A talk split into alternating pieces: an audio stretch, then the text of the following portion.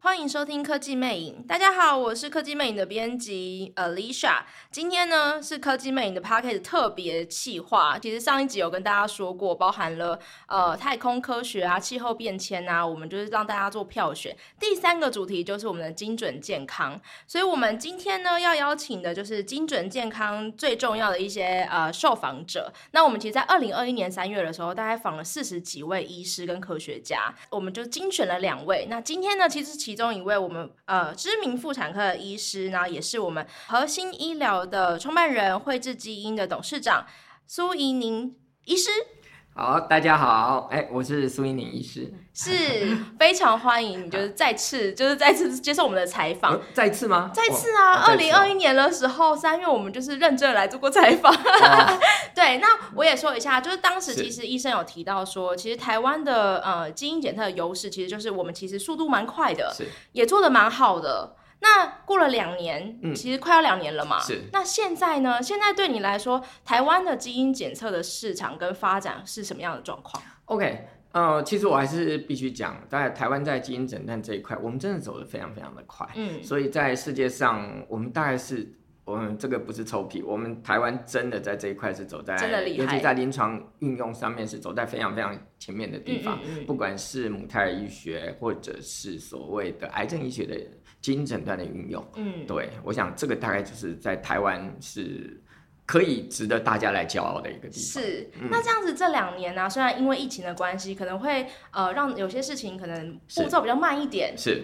那还是说这两年有什么样新的一个呃基因检测的方式跟发展？ OK，应该是说我们已经走到一个真的要很新，大概没有。嗯我我以前一直喜欢跟大家说，我们基因诊断有时候是一个爆冲式的进步。是，怎么说呢？因为我们最主要是根据我们的平台在往前走。嗯，那我们平台呃到了一个阶段之后呢，就好像我们用哈勃望远镜，我们就看到外太空是一样。那等到下一个阶段有个新的武器出来的时候，嗯我们有个爆发性的成长，嗯所以它是一个阶梯式的嗯成长。，嗯那目前这十年，大概我们处在一个阶段叫做 NGS 的时代，就是说叫次世代定序。是我相信很多人都听过。嗯是，那次世代定序这个平台改变了很我们很多的思维，嗯所以我们这十几年的工作就是要架在这个平台上面呢，嗯那能够让它去做一个最好的发挥。嗯，所以目前一直就是跟着这个平台在往前走。哦那很多人喜欢问我说：“哎、那下一个世代在哪会里是什？”么其实大家都在研发对，是但是不知道，不知道。哦。但是你问我真的不知道，但是它会蹦一下就会跑出来 对，那事实上，我们在实验室，我们有很多新的技术一直在走，但是嗯我们不知道到底什么时候哪一个阶段会突然间蹦一个新的东西出来。是，对，所以其实这是全世界的状况嘛，没对不错对没那错如果我们回头看说，现在国际上有没有哪一个国家的可能母婴基因检测是是更值得我们去做参考的？好，呃，就如同我刚刚讲，其实现在世界上最先进的，我们台湾真的已都经有了，是没有错，嗯没有错，是我们大概都是走在最前面，把最先进的技术。我们大概台湾有个很好，虽然我们台湾很小，对但是我们真的不用妄自菲薄。嗯嗯那嗯，因为我们有最好的人才，那而且我们台湾的人的教育水准真的是高的，是，而且因为台湾小，所以而且网络发达，对所以很多新的东西，反正它的传递的速度可以非常的快。是，嗯，那我想问一下哦，就是譬如说，像我们刚刚有提到，可能癌症筛检啊，他们必须要跟医院来做合作。是的，但是像呃，医师这边本来就有一个核心的诊所来做做连接嘛。是。那如果说其他的医疗院所也想要做这类的事情，是可以呃委托会自己来做的 Sure，吗？我们一直都是这样嗯子。其实我们自己核心大概扮演的是一个所谓的，我们叫英文叫 demon site，、嗯就是一个领头羊的角色，是就是说。呃，我们希望把最新的东西能够在自己的地方能够有一个展示，是那然后当然大家知道可以怎么运用，但其实最大的运用不会是在我们自己，嗯其实全台湾所有的院所都会有需要，所以其实我们跟全台湾的几乎所有的院所几乎都有合作，嗯对，只要有需要，他们也可以把简体送到我们的实验室来，哦对，来进行这样的一个基因检测。是，我觉得这样是超棒的。是那如果像是因为呃，医师这边主要做的是母婴的部分嘛，是如果说是一般怀孕的妇女，是他们在挑选基嗯因检测的时候有什么样的小 paper 或是好。我们先讲，我们其实我们实验室不只做母婴检测，其嗯实这时候这几年其实是癌症基因的世代，嗯那其实对我们来讲是同一件事，因为我们是用同一个工具。是那只是说为什么会从母胎儿一路走到癌症，是因为临床上的需求。嗯那以前会先生做母胎儿，是因为它离临床是最近，运用最近。是然后这几年呢，随着癌症基因检测的发展，还有它的实物上的运用越来越成熟，嗯所以我们开始也开始在做。嗯那当然，大家回到刚刚所提到的，我们其实最熟悉的是母胎儿嘛。嗯嗯，啊那母胎儿其实你真的严格要讲，最早其实我们七十年前就开始做，七十年前70吗？年前嗯其实就是大家最熟悉的唐氏症。哦，嗯对因为那其实就算是了嘛，是是，唐氏症其实就是一个基因疾病，它嗯是一个染色体的问题。那它是在一九五几年代，嗯那那时候我们就发现说，哦，我们做显微镜看染色体，是，那发现说，哦，有一群疾病叫唐氏症的嗯宝宝，那它是因为染色体多的一条。对，所造成，所以我们那时候那时候其实就是我们开始进入基因诊断的时期。嗯嗯那我们从知道花了二十年的时间，嗯到一九七几年的年代，我们开始有了羊膜穿刺，大家有听过吗？嗯哦，那那时候我们就可以用抽羊水的方式呢，去取得胎儿的细胞，然后去看宝宝有没有染色体嗯异常。嗯嗯所以就是这样子来，这个就是最早的基因诊嗯断。是，但是很可惜，因为我们那时候的工具，所以我刚刚讲平台很重要。对，所以七零年代我们那时候只有染色体。嗯所以，我们发展只的能还没有做那么快，没有那么快，所以对我们只能看染色体的排列，嗯嗯所以只能知道这些染色体的多跟少的疾病。是，但随着到了八零年代，我们开始有了所谓的 PCR，我想以前大家都不知道。对，但是现在大家，我想都耳熟能详，哎 耳熟能对不对详？COVID 是 nineteen 这几年，那事实上 PCR 对我们是一个非常非常重要的上一个世纪的发明，是，因为它让我们进到所谓的分子呃诊断的领域。嗯，那因为 PCR 啊，你看我们可以看病毒，对对不对？那我们也可以看什么？可以把我们人的 DNA 放大，哦那然后我们就可以去看到我们的 DNA 里面的 ATGC 的排序，哦所以我们可以看到基因的突变。嗯，所以这在一九八零年开始，我们开始有这个技术。是，但是 PCR 有一个坏处，就是它一次只能放大身体的大概五百个碱基。 OK，五百个人嗯是什么概念呢、这是非常非常小的一个单位嗯哈、嗯就如果真的在呃这样子讲好了，我们把 Google Map 你来看，如果说你看到、呃、台湾，是，但事实上我五百个碱基大概就只要 zoom in 到很进去，我一次只能看呃台这北个。呃，你把 Google 放大到照片，就这个这个门好、啊哦的门牌号码，你是嗯看到这个地方，但其他地方你看不到了。这么小，，对，那它一次只能看五百个碱基。嗯，那但是它会就好像瞎子摸象，是所以我们那时候只能针对特定的疾病去做。嗯，嗯对，那再来就是回到我们刚刚讲的次次世代进去，那就开启了我们另外一个思维。是，这就是刚刚医生说的，就是因为工具的关系，是工具的进步，没错，导致有更多的研究可以让我们用在基因检测上面。，是有了研究成熟了之后，才会导入到临床。哎、这真的是，真的是一一一连串的。没错，没错，而且这速度越来越快。嗯，那我刚刚讲嘛，我们从一九五零年代知道唐氏症，然后到一九七零年花了二十几年，是，我们医师这些研究专家才能够把这个技术放到临床上使用。嗯，但是你想想看，我们现在呃用 NGS 在做母胎儿，就是做这个所谓的唐氏症筛检，是我们现在用非侵入型的做法。对事实上，从它被证实可用嗯到真正导入临床，也不过三五年的时间。所以后面就是说，科技的进步让我们从呃被研发出来到嗯导入实际的运用的时程非常非常越来越短，越来越快。对，越来越快。是哎、是真的是很不错哎、 因为对母婴来说，最担心的就是我的小孩到底健不健康，是，然后怕生出来之后会不会有什么样的问题？没错。嗯是，那像刚刚有说的，那我们呃妈妈们如何挑选？好，这个是一个很好的问题。嗯那市场很多妈妈问我说：“苏医师，我到底该做什么或不对该做什么？”其实我一直提到哈，基因检测这么多，我们一直讲就是说它没有什么一定要做或什么一定不要做。嗯，好，应该是说它就像一个买保险的概念，是，就是说你为了避免某一件事情，你愿意花多少的代价是，去去预防它。嗯嗯嗯，好，当你保险买的越多，你可以侦测更多的疾病是，大概是这样的概念。嗯所以没有一定要或一定不要。嗯，所以，因为我们回过头来讲一个最简单的问题：唐氏症一定要被侦测吗？嗯，现在听起来是需要啊，是吗？但是这个要因人嗯哦。有些妈妈会觉得说，即便是唐氏症宝宝，我也愿意把它生下来。哦、那我为什么要在产前知道？所以这个问题从来不是这件事情该不该被做，是而是你自己觉得你想不想要知道，或者知道这个答案对你接下来有什么样的抉择的答对了方，式有没有什么改变？那是嗯会决策上有什么不一样？如果有，你才需要去做。所以思维应该要稍微改变说，是你需要做抉择的时候，拿这样的工具来协助你做答啊对抉了择，。对了，所以绝对没有一个标准答案说你一定要做这件事，或你是一定不可以做这件事情，嗯，已经不是这个样那子。像现在如果说检测出来是唐氏症的宝是宝，那他我应该要可以怎么处理？除了好问生题下来之我外，我举一个最简单的例子，这个也是很多门诊的妈妈也会一个迷思。嗯那因为我做这一行做了三十几年哈、那其实我知道有很多人的态度，医师也是一样。有些医师哈，在以前我们很习惯会跟病人说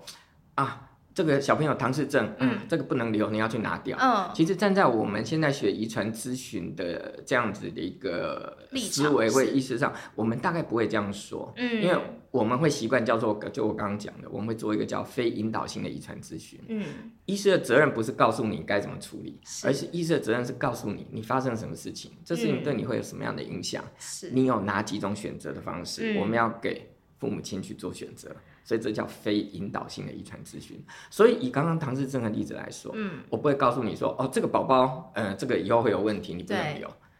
我们现在会应该要做的事情，或者说我一直坚持我们必须要这样做的，是让父母亲知道唐氏症是什么，是，你要面临宝宝会有什么问题，嗯那你有什么选择，嗯，然后把决定权交回给父母亲。我可以问一下说像现在这样子的呃思维方式啊是，其实还没有那么普遍，对不对？对，蛮难，因为这个有很多冲击，就像很多医师事实上也没有办法习惯，因为以前我们的医疗大家都认为是所谓的威权式的医对疗，就是说医师讲的都对，所以医师你怎么说，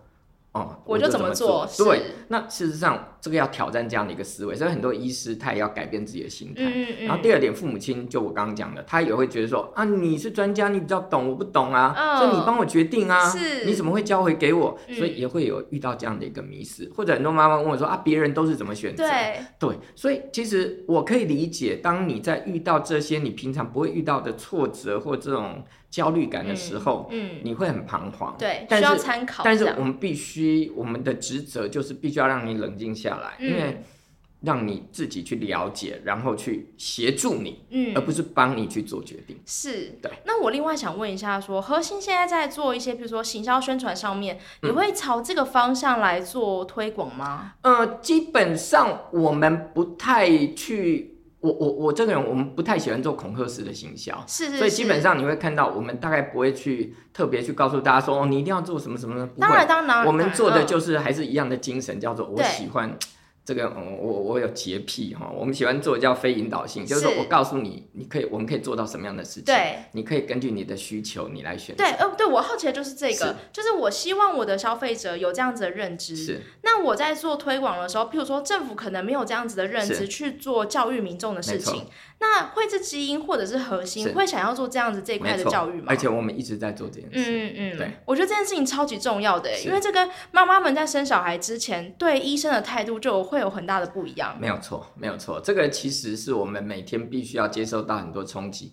尤其其实，在我们门诊当中最难处理。我跟你讲啊，当你宝宝什么都没事，快快乐做个产检是嗯那种，然后回去谢谢医师，拜拜，下次再来，这个都是最简单的。对我，们其实最痛苦、最困难遇到的、最难面对的，其实嗯就是宝宝出现问题，他要来做遗传咨询。是，那或者是宝宝就没有心跳，嗯类似这样的，其实这对我们在门诊当中其实是最大的冲击，跟你最难处理，这个需要很多的经验跟陪伴才有办法去处理这类的问题。嗯，那像医师就这么多年的经验啊，你有觉得这两年的，譬如说妈妈的素质，关于这件这方面嗯的认知有更加的成熟吗？有，一定是，而嗯且我们也不断的在宣导，嗯，然后呃，你也知道我们有在写部落格，有在是嗯写脸书，其实我们也透过。呃，就是说我们不喜欢太严肃，透过一些比较轻简松一点的轻松的方方式式，那能够让慢慢慢慢的对让大家去了解这些事情。嗯嗯嗯，对，其实生产真的很有趣啦，大家有太多太多的迷思了。是啊，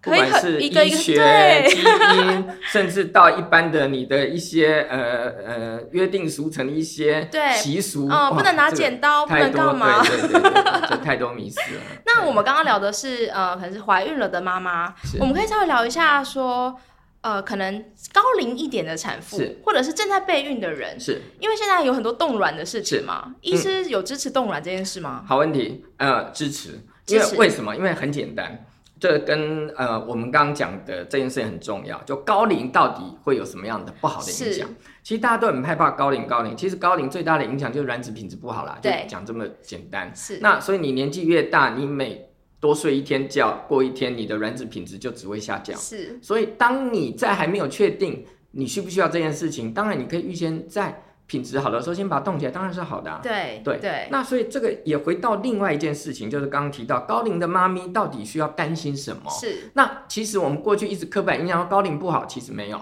它只是风险增加。哦，那风险增加不一定会有问题，就像你过马路，越繁忙的交通路口，是不是你过马路的风险会增加？是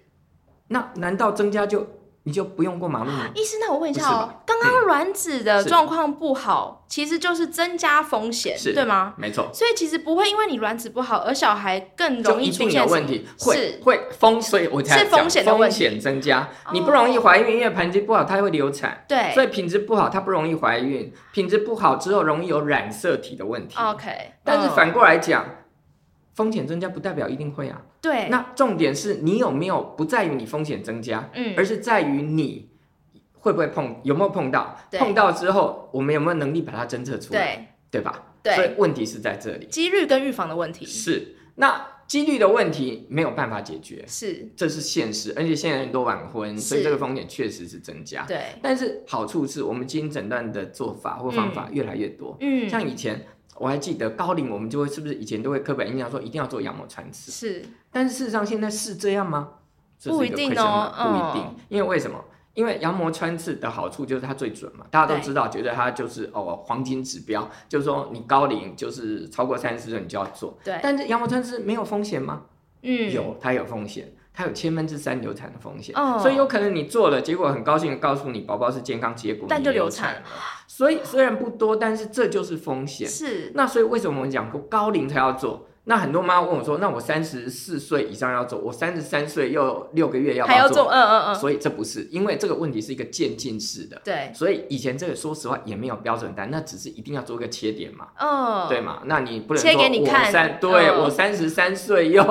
又又对啊又那十一个月五天，我要不要 做？不是这样子，嗯所以这没有标准答案。所以以前其实还是只是硬要切一条线，但是嗯事实上你知道的只是风险相对的问题。是，那但是我们现在的选择更多了。嗯我们刚刚也提到，我们有非侵入性检查，嗯以前没有。对但是因为我们现在有次世代定序，我今天抽个血很安全，你只是皮肉痛一下，我就有九十九点五 percent 以上的检出率。那你是，觉得这件事情，我还真的还需要担心吗？对我降低了基因检测的风险，对，其实是这样子，是，哦而且是你用一个合理的代价，对对，这是科技进步的一个，没有错。哦所以这个就是一个绝大的差别，所以这个概念一直在变。嗯那当然，在台湾我必须讲，因为我们的变化反而是慢的。嗯，因为为什么这很有趣哈？因为我们台湾过去，因为应该是说我们过去台湾的补助做太好了，哦我们的羊膜穿刺有补助，嗯所以大家都已经几乎，而且台湾很进步。我们以前对羊膜穿刺的，你去看我们实验室就知道，大家的技术做得非常非常的好，嗯所以又快又好又便宜，嗯所以大家都习惯就做羊膜穿刺。哦所以我们当进到次世代定序，所以很多对人就觉得我为什么要做这个？我羊膜穿刺很便宜啊，然后成本又提又很高，对、嗯我为什么要这样子做？是哦所以反而在台湾推广是慢的。但是反过来，在中国，那个非侵入性的进展非常的快，因为为什么？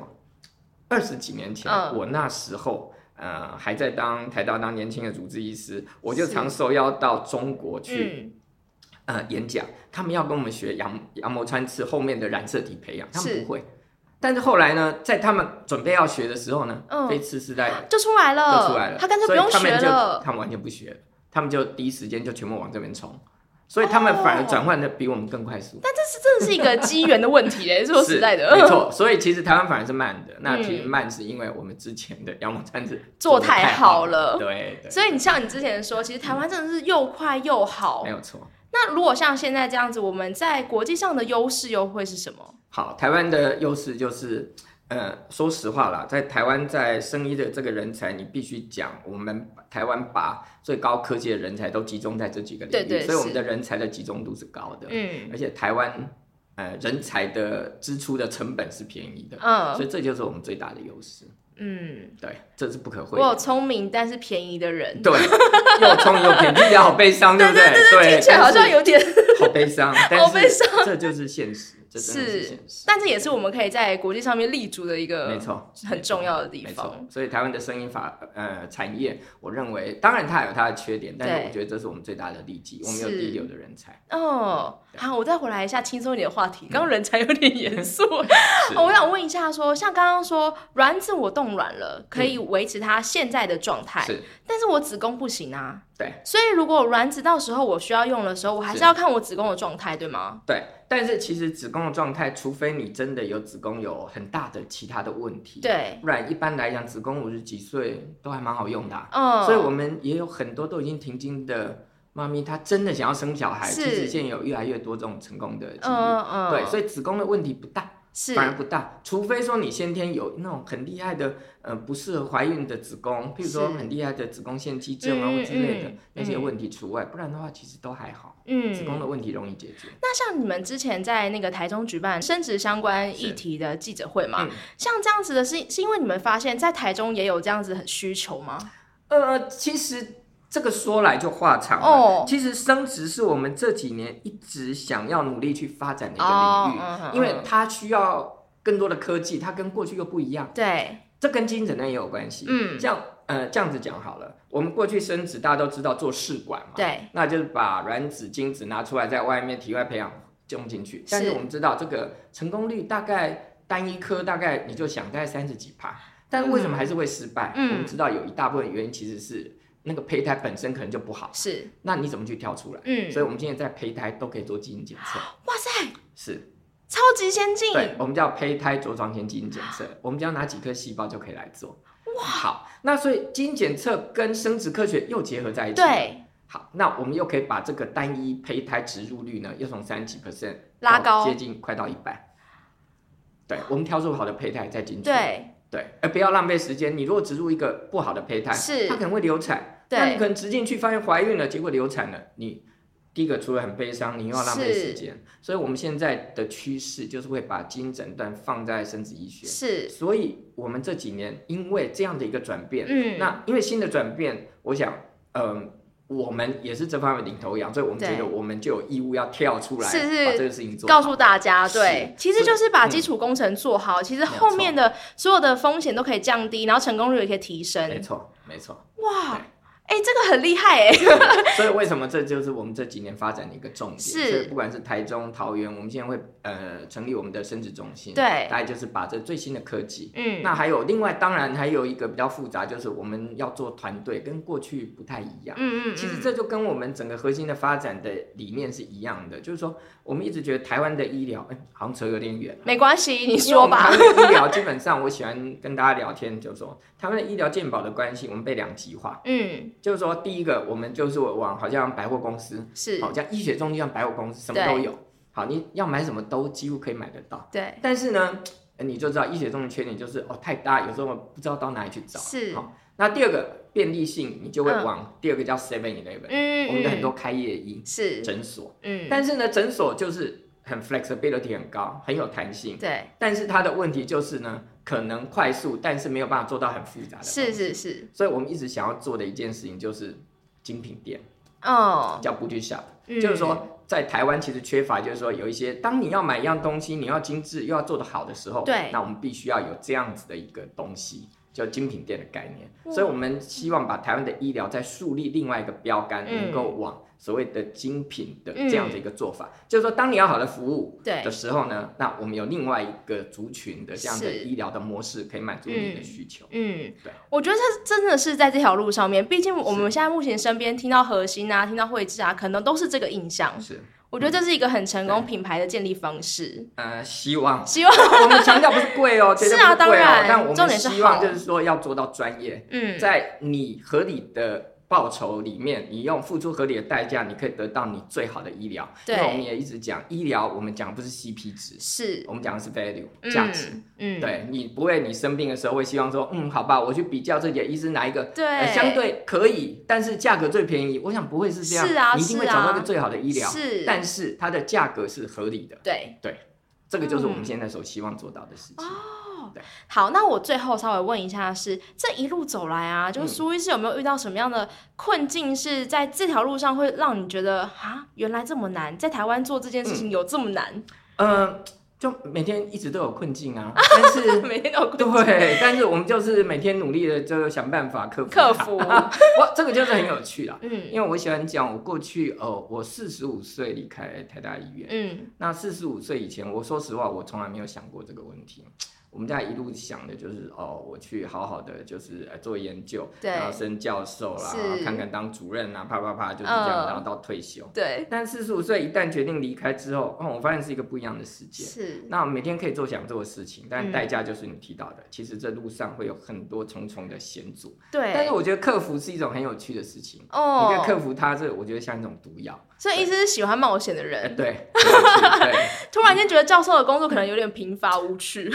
就觉得我真的要这样子吗？就是到今年，我觉得对，那只是当然不知道险阻有这么的多对啦，啊，我就想说挑哇战，好多， 但是真的很有趣，真的很有趣，嗯因为你都想要做的是人家没有做过的，没有然后是错第一个，没错，对，把台湾带在前面，希望所以所有妈妈们都要就是拜托你 了。没有啦没有啦没有，我们尽量做，我们尽量做是，我们基本上其实我们的发展也都是跟着妈咪们的需求在往前进，是，对所以对其实对他们的 feedback 反而是你们很呃前进进步最重要的动是力，是没有是，错。嗯他们会告诉你说他们缺什么，需要什么，这所以样你看嘛，我们一开始本来是只做接生，我对嗯们只做产检，后来妈妈的要求我们开始做接生。对那接生了之后，妈妈会说：“那我的小儿小朋友要去哪里看？”所以我们嗯做